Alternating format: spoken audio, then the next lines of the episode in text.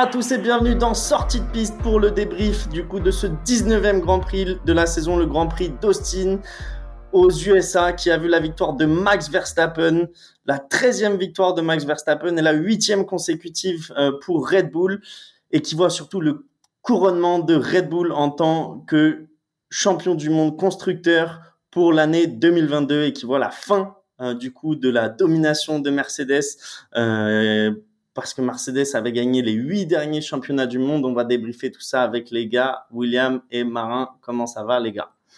Bah, Ça va, vous, les gars? Ouais, salut Piche, ça va? Impeccable, j'ai passé un super dimanche soir, un super Grand Prix, des dépassements de tous les côtés, euh, une vraie victoire par rapport à Suzuka. On l'a entendu dans le casque à la fin, enfin dans la radio à la fin. On a l'impression d'avoir retrouvé de, vraies sensations. Qu'est-ce que vous en pensez, Marin? Ouais, c'était euh, assez impressionnant, notamment euh, le premier tour. Il y a eu un nombre de dépassements et de batailles qui était juste euh, hallucinant. Et tout le reste du, du, de la course, on a vu vraiment des belles batailles, que ça soit devant, au milieu, à la fin. on a vraiment été servi, donc hyper content. on va en reparler, mais ça montre que les règles, les nouvelles règles commencent à porter leurs fruits. Toi, William, un de tes, un de tes tracés préférés, j'imagine, celui d'Austin? Bah là, bizarrement, non mais pour la simple cause que je le connais très peu, parce que je sais pas pourquoi, mais sur les peut-être 5, 6, 7 dernières années, c'est un Grand Prix que je rate tout le temps, que j'arrive jamais à voir, où il est trop tard, où j'ai quelque chose ce week-end, où je voyage. Je l'ai toujours raté, donc c'est peut-être la deuxième ou troisième fois seulement que je le vois, mais c'est un circuit magnifique, il est impressionnant, ça c'est sûr. Et ça a délivré de beaux résultats pour ce week-end. Messieurs, on va commencer directement avec le chiffre du jour. Je sais que vous l'attendiez. Le chiffre du jour pour aujourd'hui et pour entamer euh, notre épisode, ça sera le 5. Il est facile aujourd'hui. Euh, la position de Russell Non. Cinquième titre de Red Bull. Euh, Exactement. Cinquième titre euh, de, de, Red Bull au, championnat du monde du constructeur. Tu peux me citer les années? Oh, oh là là, attends, 2010 Ils sont ou pas en 2010 2010, la première. Ah bon, bah 10, 11, 12, 13 et 22. Parfait. Et est-ce que tu peux me dire Combien ils sont au classement des, des écuries? Alors 5 écuries, mais donc ça veut dire que tu prends Red Bull, tu prends pas constructeur Honda, c'est ça? Donc si tu prends Red Bull 5, ah, ils doivent être dans le top 10, hein, je pense peut-être 8-9. 8-9, ils sont sixième euh, du coup derrière bien sûr Ferrari, Williams, McLaren, Mercedes et Lotus en cinquième position. Nice, nice. Bravo à eux. Ouais, bah j'ai pris j'ai pris ce petit chiffre pour euh, pour introduire euh, euh, cette victoire de, de, Red Bull cette année. William, une, une année au final sans erreur, à part des disqualifications en début d'année où il se cherchait un peu avec le moteur, j'imagine. on peut dire que c'est limite une, une, saison parfaite pour Red Bull, non? Ouais, je pense que c'est vraiment la saison parfaite, comme tu dis. tout a marché, très peu d'erreurs de, de, de stratégie, très peu de problèmes de fiabilité. Enfin, tout est résumé dans la stade de, Max qui égale le nombre de victoires sur une saison de, Schumacher et Vettel. C'est juste impressionnant. Quoi. C'est ça, 13 victoires qu'il a égalé ce week-end. Donc, euh, on vous le disait la semaine dernière, mais euh, il est en route pour battre euh, ce record-là. donc, s'il si, arrive à, atteindre encore une victoire supplémentaire cette année et, bien d'autres. toi, Marin, super victoire de, Red Bull ce week-end. En plus, un bel hommage du coup pour le, fondateur de, de, Red Bull, Dietrich Matic, euh, qu'est-ce que tu en as pensé toi? Est-ce que c'était le plus beau euh, duo que tu as vu euh, sur la saison Perez et, Verstappen? Ouais, honnêtement, je pense que c'est le plus beau duo entre le duo de pilote et le constructeur, c'est-à-dire qu'ils ont une des meilleures, la meilleure voiture du paddock, et en plus ils ont des très très bons pilotes qui savent tirer parti à 100% de cette voiture la, domination euh, de Max euh, cette saison euh, le montre clairement. effectivement, tu viens de, citer justement la mort du fondateur de, Red Bull, hein, qui, a, vraiment énormément fait pour la F1, parce qu'il a quand même deux écuries, et puis il a monté tout un système aussi, une filière, une filière de jeunes pilotes, qui a permis à beaucoup de pilotes de, euh, de, de, remonter. Euh, et donc, euh, bah, c'était vraiment un bel hommage de la part de, de Red Bull de, de gagner ce week-end-là le championnat de constructeurs après tant d'années justement de, de disette. je pense qu'il pouvait pas rêver mieux. C'était même une vision en fait qu'il a eu euh, à, cette époque-là parce que ça se faisait pas du tout qu'une euh, qu'une marque de boisson énergisante vienne dans le milieu de la F1. William, enfin si tu te souviens quand, quand ils sont arrivés, toi, c'est ça t'avait surpris, j'imagine? Bah, en fait, il gravitait déjà autour de la Formule 1 par rapport à, des sponsors titres. Tu vois, il y avait Sauber, euh, Red Bull au début des années 2000. Dans les années 90, tu, tu avais le, sponsor Red Bull sur, euh, sur pas mal de voitures. Mais le fait d'avoir racheté une écurie, vraiment s'être impliqué, c'est ouais, c'est c'est une pack Red Bull, c'est quand même incroyable ce qu'ils ont fait. Après, c'est leur stratégie. Ils sont, sont dans tellement de domaines dans le sport. C'est un amoureux de sport en général. Et après, avec le succès qu'ils ont eu grâce à Vettel, ça leur a aussi permis de, de, de, bâtir une sorte de crédibilité. et maintenant, bah, Red Bull, voilà, c'est un tremplin. Red Bull, enfin, tu disais qu'il y a beaucoup de pilotes qui sont passés par euh, Red Bull. Si je te dis pas de bêtises, tu regardes la grille à l'heure actuelle. Euh, tu as la moitié de la grille qui a été affiliée ou est affiliée à Red Bull. C'est juste impressionnant. C'est clair. Donc c'est pour ça un, super bel hommage euh, de la part de Red Bull euh, du coup euh, ce week-end avec cette victoire, mais aussi il y a beaucoup de pilotes, comme tu dis, de, de la filière Red Bull qui, qui lui ont rendu hommage sur les réseaux avec des messages, etc. Donc une grosse pensée pour lui et sa famille. William, je sais que tu voulais aussi parler de, de Honda, un, un, retour au sommet pour, pour les motoristes? J'ai pas eu le temps de regarder la stat, mais je pense que si je me trompe pas, la dernière fois qu'Honda était champion du monde constructeur, c'était dans les années 90 peut-être, 89, 90, comme ça, comme ça, avec, avec McLaren et Senna. Donc c'est bien avec tout ce qu'ils ont, le pain noir qu'ils ont mangé avec au début des années 2000, enfin milieu des années 2000 avec leur écurie qui a pas marché. Euh, le partenariat avec McLaren qui a été juste une catastrophe. On se rappelle tous du GP2 engine de d'Alonso à Suzuka, vraiment humiliant. Là, ils ont prouvé que c'est quand même un grand constructeur du sport automobile. C'est fort qui font le, moteur Honda. Ils rivalisent avec Ferrari et Mercedes. Il est fiable, il est puissant. Il faut pas oublier, c'est une partie de la victoire de Red Bull aussi, elle est chez Honda. Et c'est surtout une force, euh, Marin, je sais pas ce que tu en penses, mais de, de se remettre en question parce que comme on l'a vu en début d'année, ce moteur, il n'était pas fiable euh, depuis, euh, depuis janvier au final. Enfin, depuis mars, le début de la saison, pardon. Ouais, il faut se rappeler quand même que les premières courses euh, de la saison, euh, Red Bull, ils ont eu, euh, ils ont, ils ont eu des, abandons, etc. Justement liés à cette fiabilité. ils venaient d'annoncer à Honda que ils voulaient, ils voulaient se retirer du, du, sport auto. donc c'est aussi, je pense, une belle revanche pour eux de montrer que justement ça, ça, ça, ça marche, ça marche mieux pour eux en ce moment, quoi. Et puis, euh, enfin voilà, il, casse quand même la domination de, Ferrari et Mercedes, qui avaient réussi à développer des unités de puissance euh, de, de ma boule mentale. Là, on l'a vu ce week-end, euh, ils ont 5 ou 10 km heure de vitesse de pointe de plus dans les lignes droites, c'est assez impressionnant. Est-ce que, selon toi, en termes de, moteur, Mercedes, ils peuvent rattraper d'ici à l'année prochaine ou c'est un avantage qui sera pour les années prochaines déjà? Je pense pas que le gros gros problème de Mercedes aujourd'hui soit le moteur. Euh, Mercedes ils ont toujours été très bons euh, sur les power units. Après évidemment on n'est pas, euh, on fait pas partie des équipes techniques donc on n'a pas tous les détails. là où Mercedes ils ont beaucoup de travail encore à faire, c'est justement sur l'aéro parce qu'ils ont fait des choix qui, qui qu'ils ont payé malheureusement de la pire des manières cette année. et ils commencent à, ils ont mis beaucoup de temps et d'argent sur la, la, voiture de 2023 donc j'espère pour eux qu'ils vont pouvoir se rebattre. Mais on voit que voilà leur, leur, euh, amélioration euh, leur permet là, comme ce week-end, de, de se battre aux avant-postes. C'est clair. Bon, en tout cas, au niveau des classements, messieurs, euh, c'est joué. Max Verstappen, bon, champion du monde, on le savait déjà. Red Bull, maintenant champion du monde constructeur.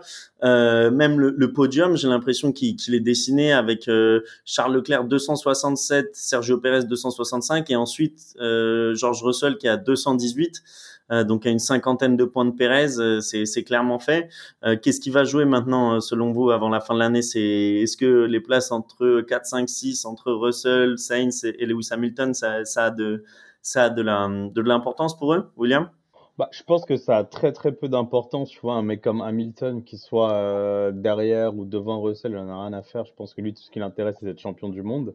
Après, ce qui va être marrant, c'est que tous les pilotes vont maintenant vraiment être relax, relâchés, il n'y a plus rien à gagner. Donc là, ça va être comme ce qu'on a vu aux USA, ça va partir de partout, tout le monde attaque de partout, ça va être, je pense que ça va être génial, mais il n'y a plus rien à jouer dans, sincèrement au classement. Surtout, il nous, reste, il nous reste trois belles courses. Euh, donc le Mexique euh, la semaine prochaine et ensuite le 13 novembre le, Brésil, euh, qui sont des circuits ou qui sont assez animés d'habitude. Et ensuite Abu Dhabi pour terminer l'année le, le, 20 novembre. Toi, Marin, tu la vois comment cette fin, cette fin d'année sur ces trois circuits? Ouais, je pense que la, vraie bataille, elle va avoir lieu pour la deuxième place, euh, parce que même si c'est honorifique, être vice-champion du monde, ça a quand même euh, de la gueule. Euh, donc euh, Leclerc, il va essayer de tout faire pour pour aller pour aller la chercher. Et donc effectivement, comme tu dis, là, on a des circuits qui arrivent, qui promettent de très belles batailles. Donc je suis assez excité de de voir. On en a beaucoup parlé sur ce podcast, mais on a on a souvent remarqué que la la désinhibition d'un pilote, euh, de soit il a signé son contrat, soit il est tranquille, soit au contraire il est très relax, et ben parfois ça fait vraiment des merveilles sur la sur la sur la la pardon j'ai du mal à trouver mon mot euh, sur la piste euh, et donc du coup j'ai hâte de voir ce que ça va donner. On va voir, mais en tout cas, messieurs, revenons euh, à la piste et au circuit, comme tu le dis, à la course surtout de, de ce week-end. Euh, comme on le disait en introduction, on a une super course avec euh, pas mal de bagarres, que ce soit devant ou même euh, au milieu du peloton. Euh, super ambiance aussi, 440 000 spectateurs du coup sur sur le circuit d'Austin au Texas. il faisait super beau, ça nous changeait des, des derniers grands prix plus vieux qu'on a eu. et direct au final, moi, c'est ce que je vous ai dit avant, c'est des beaux souvenirs que ça nous a rappelé parce qu'on a eu des batailles entre Vettel et Hamilton, une bataille entre Verstappen et, et, et, euh, Hamilton, pardon. Donc, euh, des batailles entre champions du monde qui étaient belles en plus. Donc, euh, qu'est-ce que ça vous a évoqué, Marin? Moi, des beaux circuits sur aussi l'aspect visuel. Il y a une, image qui a beaucoup tourné et on pourra la, remettre sur le Twitter et l'Instagram de, de, sortie de piste, c'est euh, le, les, les essais en, en, coucher de soleil et où on a l'impression que c'est un film de Top Gun. Euh, c'est juste magnifique. donc ça a fait effectivement des belles images. les travées étaient complètement pleines à craquer et sur la piste on a été plus que servi. J'ai été impressionné par le nombre de dépassements, le nombre de batailles qu'il y avait à tous les, toutes les positions. Euh, c'était vraiment, ça faisait vraiment plaisir à voir euh, de la part de spectateurs. Comme tu dis sur le sur le circuit, même je trouve que la réalisation de Liberty Media, elle était top. Euh, les, les lacets après la, première ligne droite, je trouve que tu as une vraie impression de vitesse euh, qui, que t'aimes en F1 et que, que t'attends à chaque fois et qu'on n'a pas forcément sur tous les circuits. Et je trouve que c'est super bien réalisé. Donc c'était même très plaisant à voir. Toi, William, qu'est-ce que tu en as pensé? Bah, rien dire à plus de plus que ce que vous avez dit. Hein. C'était parfait, c'était juste parfait. Tout était parfait. La course était parfaite, la réalisation était parfaite. Rien à dire. Ça sent top. Et sur les batailles, GP, je pense, euh, j'allais dire un des meilleurs GP, je pense, de la saison. Ah oui, clairement. Je pense que ça fait partie des meilleurs. Et sur les batailles en piste, mais c'était les gars, c'était fou. Enfin, nous, il était assez tard ici, je crois. Il était à 23h, quasiment minuit, le Grand Prix et j'arrivais pas à dormir. Juste après le Grand Prix, j'étais encore tout excité et tout. Je me disais, ah, il s'est passé trop de trucs, trop de bagarres. Et tout était propre, c'était bien fait. Je trouve que le circuit, il a vraiment un équilibre entre des zones de dégagement et euh, des bacs à sable. Donc, c'est un, un, un, circuit parfait. C'est un vrai circuit de course. C'était génial. C'est juste génial. Si, si, tu dois en retenir euh, une euh, dont tu as envie de nous parler Une bagarre? Oui. Euh, ah, clairement, moi, je retiens Vettel Magnussen en fin de course. Ah, sur le dernier tour, là, où ça se bat jusqu'au dernier virage? Incroyable, mais c'est juste incroyable parce que Magnussen, c'est un pilote extrêmement agressif et très difficile à doubler. Et Vettel jusqu'au boutiste, à l'extérieur, à l'intérieur, c'était juste du ah, c'était du kiff kiff. Tu voyais que Vettel il poussait sa Aston Martin au bout du bout du bout du bout. C'était ça, c'était génial. C'est juste génial. Et ça a payé pour lui. Quand il, passe, la, quand il passe la ligne d'arrivée, t'as l'impression il a comme s'il avait gagné la course quoi. du kiff du kiff. Et pour toi, Marin, du coup, si une bataille euh, que tu retiens de, ce week-end? Bah, J'allais dire la même que, que Will, parce que c'est vraiment, euh, ça a été un peu l'apothéose.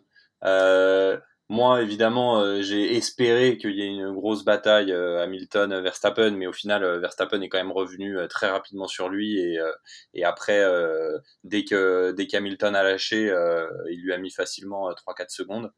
donc j'ai déchanté, mais j'ai été excité, on va dire, pendant pendant quelques une dizaine de tours.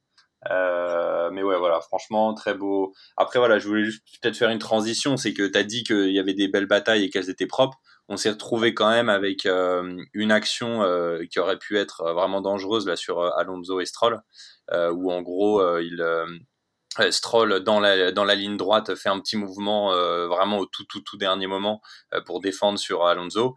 Et là Alonso il fait un wheelie avec sa, sa, F1 j'ai jamais vu ça. Et il, qui est assez impressionnant d'ailleurs, c'est quand on voit la, ce que fait la voiture d'Alonso, euh, la vitesse à laquelle elle se crache sur le côté, et en plus, euh, elle, euh, bah, il arrive à finir la course et être septième, c'est quand même assez impressionnant. C'est clair. Mais juste avant de passer aux, petits accrochages qu'il y a eu, que ce soit celui d'Alonso et Stroll ou même celui de, de Sainz et Russell, je voulais te, plus te challenger sur Hamilton et, Verstappen, parce qu'on a vu j'ai l'impression que le comportement des deux pilotes n'a pas changé par rapport à l'année dernière où on sentait, euh, je sais pas si tu te souviens que Hamilton il voulait pas du tout aller à la bataille parce qu'il savait que Verstappen pouvait le sortir. Et là j'ai senti un peu les mêmes moves dans le sens où il voulait avoir sa deuxième place et, et finir à la deuxième place même s'il n'arrivait pas à avoir la victoire, mais il, il, voulait pas aller trop se bagarrer avec euh, avec Max. T'as ressenti les choses pareilles ou pareillement ou pas? Bah, pas vraiment, parce qu'en fait, ils étaient sur deux pneus différents, donc euh, des stratégies en fait un petit peu décalées, et c'est pour ça qu'au début on a espéré, parce qu'on s'est dit que euh, euh Verstappen allait user trop rapidement ses pneus médiums et allait pas pouvoir remonter sur Hamilton. Et en fait, bah non quoi, il a une il a une voiture qui est juste impressionnante et il en fait, je dirais pas qu'ils n'ont pas voulu se battre, c'est juste que tout simplement il a il a il avait une meilleure, euh, une meilleure voiture à ce moment-là et qu'il est revenu tellement vite que tu vois qu'Hamilton, il essaye dans chaque tournant d'être euh, hyper proche et même après, une fois qu'il se fait déplacer, euh, dépasser, pardon, il reste dans la seconde pendant au moins trois tours. parce que justement, il essaye de rester dedans, de voir s'il n'a pas de, de possibilité, parce qu'il se dit que Verstappen est en train de taper sur ses pneus et que du coup, il, lui, avec ses pneus durs, il aurait pu aller le chercher, mais, mais malheureusement, ça n'a pas été le cas. Donc, je pense que oui, sur les peut-être les deux derniers tours, il a un peu relâché et, euh, et, et, rester euh, tranquille. Euh, et notamment parce qu'ils ont tous les deux eu un, drapeau noir et blanc, qui signifie qu'ils avaient dépassé trop de fois les limites de piste. Donc je pense qu'il essayait aussi d'être un peu moins agressif pour pas se retrouver pénalisé. C'est clair, mais en tout cas, c'était des, belles batailles et ça faisait plaisir à voir. Euh, du coup, retournons sur sur le crash entre entre Alonso et Stroll. Donc toi, tu dis que c'est le petit mouvement de Stroll qui fait tout et Alonso, il a strictement rien à se reprocher. Bah, Alonso, euh, je dirais pas qu'il a quelque chose à se reprocher, c'est juste qu'effectivement il se rapproche très très proche et donc du coup il fait son, donc il prend l'aspiration jusqu'au dernier dernier dernier moment et donc effectivement bah il se retrouve très très proche, mais il y a clairement un coup de volant de la part de, de Lance. Euh, et d'ailleurs, il a été euh, pénalisé pour ça. Euh, je crois qu'ils lui ont retiré deux, voire trois points sur sa sur sa super licence. Et pour la prochaine course, je me souviens pas si c'est trois ou cinq places de pénalité. Mais, euh, mais oui, effectivement, c'est euh, pour moi, c'est vraiment Stroll qui, qui le met en danger. Heureusement, ça aurait pu être bien pire parce que quand on voit comment la voiture part, euh, euh Alonso a beaucoup de chance. C'est impressionnant de voir la, la, la, robustesse de l'Alpine. Honnêtement, quand tu vois le, le crash qu'il a, je comprends pas qu'il a pas les suspensions qui pètent et le, et le fond plat qui pète. Et que Alonso arrive à ramener sa caisse jusqu'à la fin et faire septième, c'est juste. Euh, alors évidemment, il a été aidé par les safety cars, mais c'est quand même impressionnant. C'est clair que pour moi, c'est ça en fait dans, dans, le crash qui est le plus impressionnant. Déjà l'image de, le, de voir euh, le nez qui pointe vers le ciel comme ça, mais surtout de, le voir finir la course. Toi, William, c'est tu t'y attendais?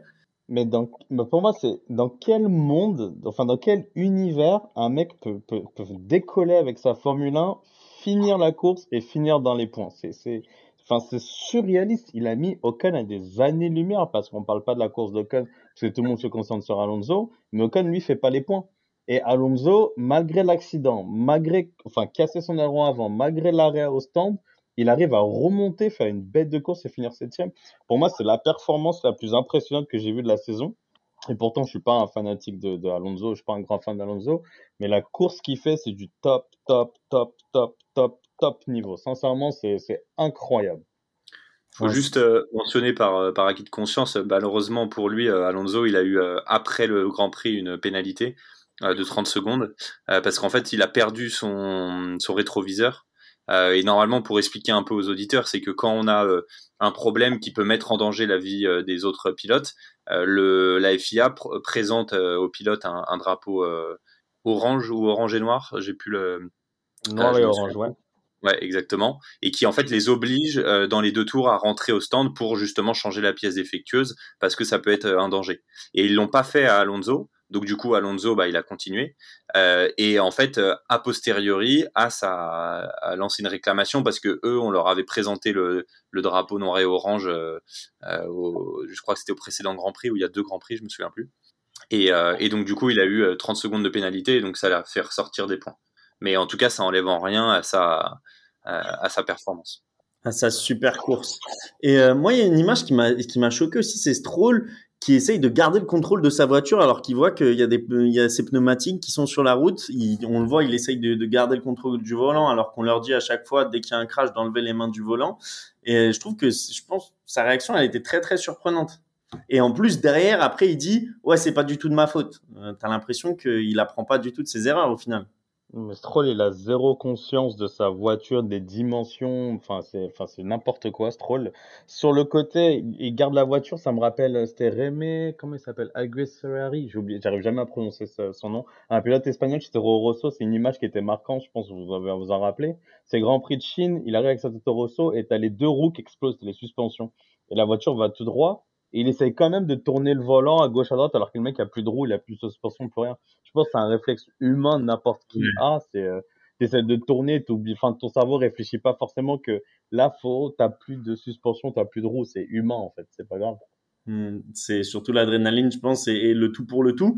Euh, messieurs, passons à, l'accrochage du premier tour. En fait, c'était la première action du Grand Prix, parce qu'on rappelle que euh, Carlos Sainz a décroché la, pole position le samedi et est parti euh, du coup premier euh, dimanche et s'est fait griller par Max Verstappen avant le premier virage. Et par contre, sur sa la ligne de, de course qu'il a prise, bah, Russell lui a coupé la route alors qu'il était devant.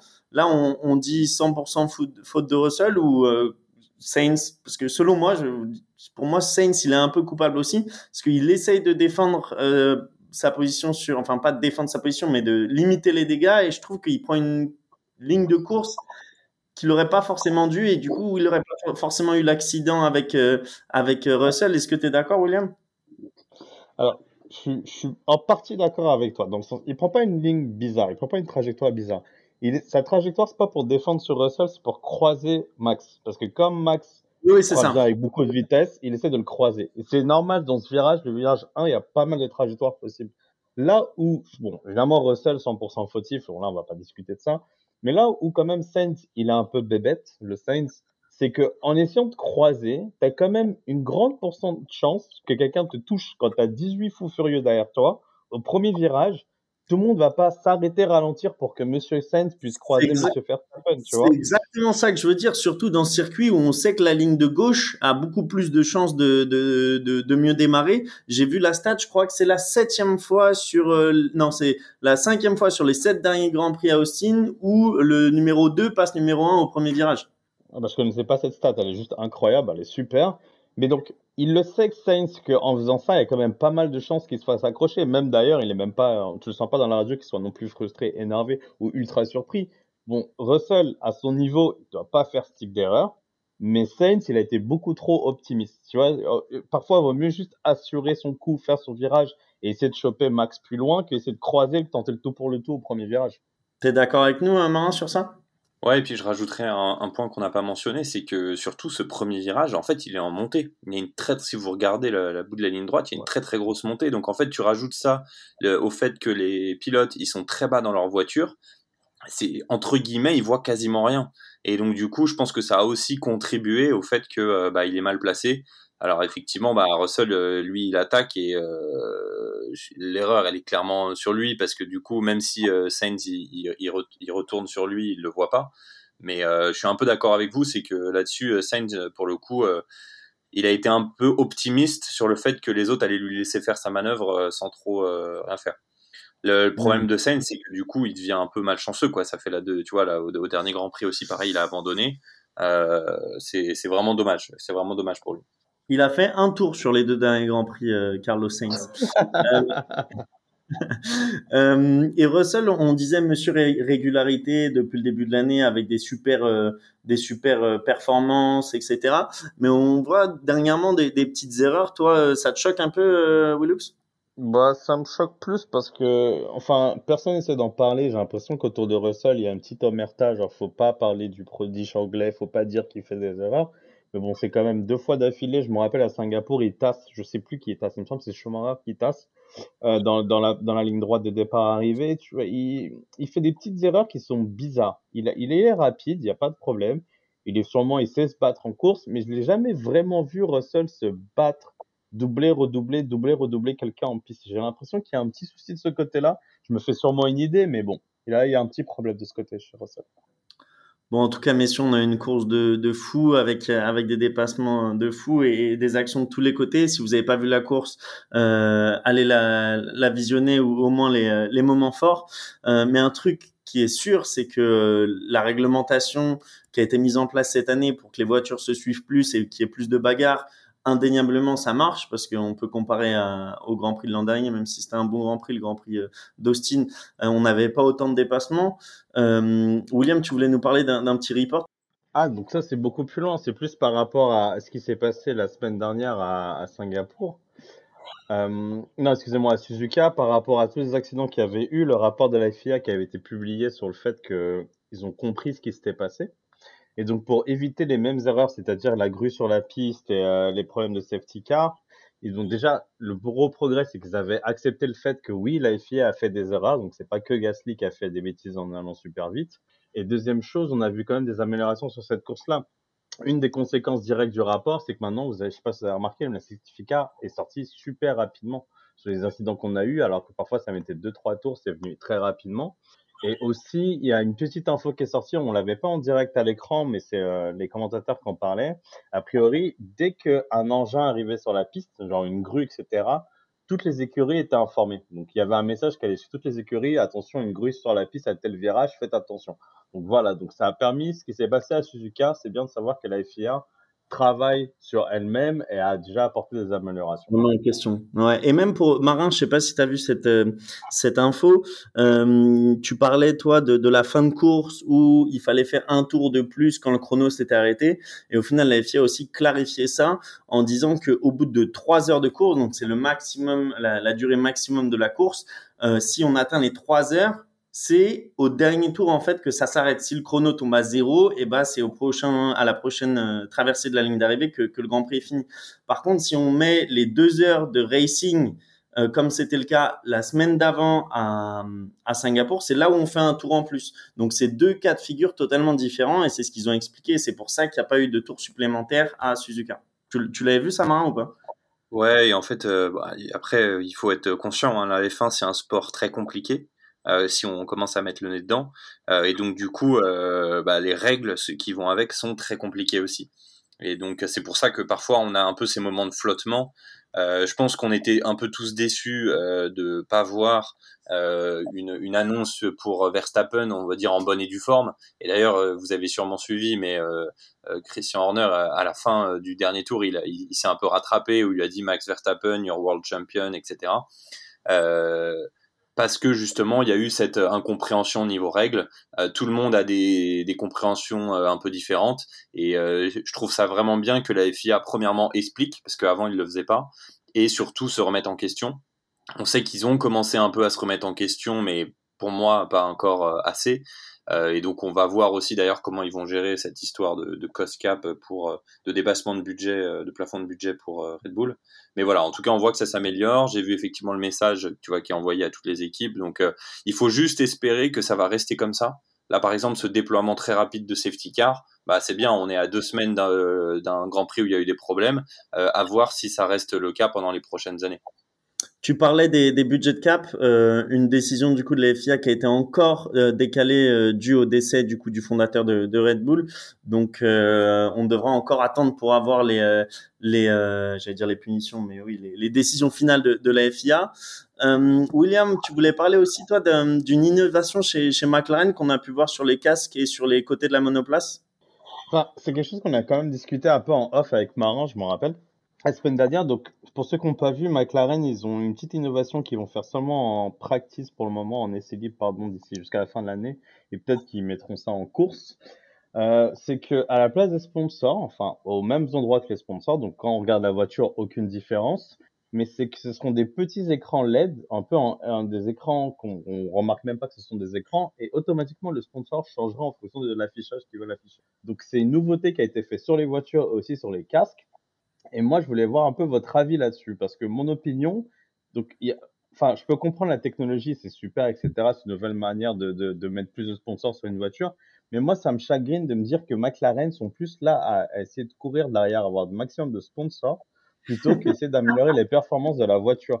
Parce que quand même, on est né sur une, sur une saison où Williams va euh, enlever la peinture de sa voiture pour gagner quelques grammes. Et McLaren, ils en sont à mettre un écran qui pèse très très peu, hein, quelques grammes en plus. Mais tu vois, c'est l'inverse niveau philosophie de gagner des grammes. Là, c'est plutôt, là, on va rajouter un peu de grammes, mais c'est pas très grave la performance. Au moins, on va faire rentrer des sous. Ouais, euh, effectivement, donc pour apporter deux précisions, euh, donc c'est 190 grammes hein, pour euh, si tu prends en compte le récepteur USB, la pile, etc. Ah Et la technologie, en fait, si, pour que ça soit clair, c'est ce qui est comparable à ce que vous avez sur une liseuse comme un Kindle honnêtement, euh, moi je trouve ça intéressant en termes d'innovation parce que du coup, je pense que ça peut ouvrir plein de possibles euh, avec, euh, bah, je sais pas, le, la, le visuel de la voiture qui peut changer en milieu de course. On peut afficher des, des données euh, qui peuvent être intéressantes pour les personnes qui regardent la, euh, la F1. Donc ça, ça, ça, pour moi, en tant que fan, ça m'intéresse.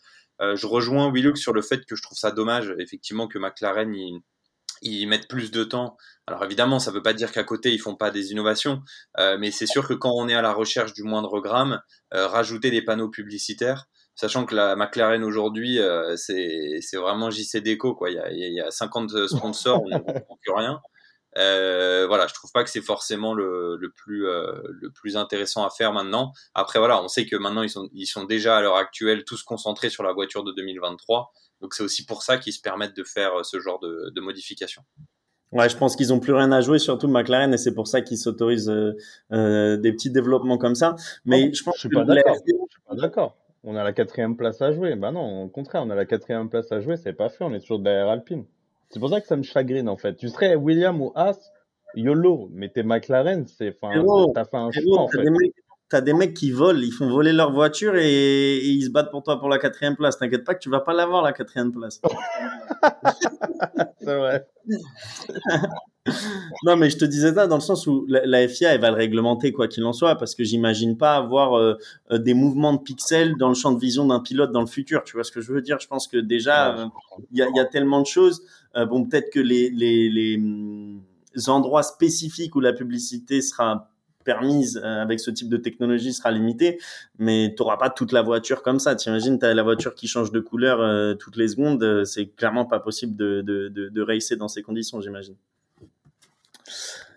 Euh, quoi d'autre? Ah oui, on a eu euh, une petite euh, nouvelle sur sur la grille 2023 aussi.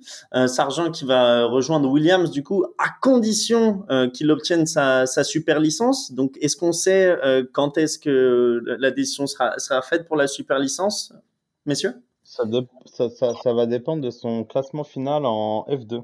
Il est en F2 cette année. De ce que j'avais compris, s'il termine dans les 5 premiers, pour le moment, il doit être troisième ou quatrième du championnat. S'il termine dans les 5 premiers, il aura 7 points. Donc il y a quand même un petit risque qu'il ne l'ait pas, mais il y a une grande chance qu'il l'ait. Donc, euh, en gros, on aura la réponse à Abu Dhabi, en fait. Hein. Ok, parfait. Et du coup, le, futur de, de, Schumacher, ça donne quoi? Bah, C'est une bonne question parce que ça fait un poste en moins pour euh, Schumacher, puisqu'il n'a toujours pas été renouvelé chez As. On pensait que Williams c'était peut-être une ouverture, c'est mort. On pensait à un moment Alpine, c'est mort. Donc il reste le seul baquet qui reste en F1, c'est As. Et euh, As, le propriétaire de l'écurie, a dit que pour le moment Schumacher coûte plus qu'il ne rapporte. Quelqu'un qui déjà qui a un salaire a priori assez élevé. Il a cassé beaucoup de voitures cette saison, donc ils sont quand même en train d'évaluer. En fait, il évalue sur les dernières courses de la saison. Est-ce que tu vas nous ramener à 7 points pour que ça vaille le coup de te renouveler? Donc Schumacher sous pression. Et euh, Ricardo, ça en est où? Ricardo, Ricardo, a priori, il aurait signé un, contrat de réserviste. Donc, c'est un secret de polichinelle. On ne sait juste pas avec quelle écurie. Ça parle de Mercedes ou de Red Bull, mais ce, ce week-end, ça parlait quand même pas mal de Red Bull. Donc, ce serait assez marrant de voir Ricardo euh, retourner chez Red Bull, j'imagine. Ah, sachant que c'est un con, parce que Ricardo, il faut se rappeler qu'il est parti de chez Red Bull parce qu'il aimait pas être le pilote numéro 2, et là, il reviendrait chez eux en pilote numéro 3. Donc, euh, bon. Très triste fin de carrière. Hein. Ouais. Et on a vu pas mal de, hum, pilotes aux, essais libres aussi euh, ce week-end. Non? Je me trompe? Non, non, tu ne te trompes pas. Enfin, euh, c'est que dans le règlement, chaque écurie a, un nombre d'essais libres à l'année où il doit faire débuter un jeune. Ça veut dire un, pilote qui a jamais conduit en F1 de mémoire, si je dis pas de bêtises. Et donc, beaucoup ont choisi les États-Unis. Donc, tu as eu quoi? Tu as eu notre Teno Pourcher qui a roulé chez Alfa Romeo. Tu as eu Logan Sergent qui a roulé chez Williams. Tu as eu Alex Palou qui a, roulé chez McLaren. Tu as eu pas mal de petits pilotes. Donc, c'est cool de voir du 109. C'est ça, c'est ça. Et euh, Giovanazzi aussi. Et Giovinazzi, bon, enfin, il a fait deux tours. Après, il a cassé la, il a cassé la donc il n'a pas beaucoup roulé. C'est ça. C'est ça. Euh, messieurs, est-ce que vous avez autre chose à rajouter? Du coup, est-ce qu'on a fait le tour des informations de la semaine? Tout a été dit selon vous? Ouais, je pense qu'on a, on a revu tout. Hein. C'est franchement très belle course, honnêtement. Euh, euh, comme l'a dit William, on était assez excités à la fin. On a vu vraiment des belles batailles. Ça faisait vraiment, vraiment plaisir de, de, voir une course comme ça. Ça faisait longtemps qu'on euh, n'avait pas vu. Bon, est-ce qu'on garde les, les, mêmes pronostics que la semaine dernière pour, euh, pour euh, le Mexique ou pas? Est-ce que, est que tu vas avoir une victoire Mercedes, Marin?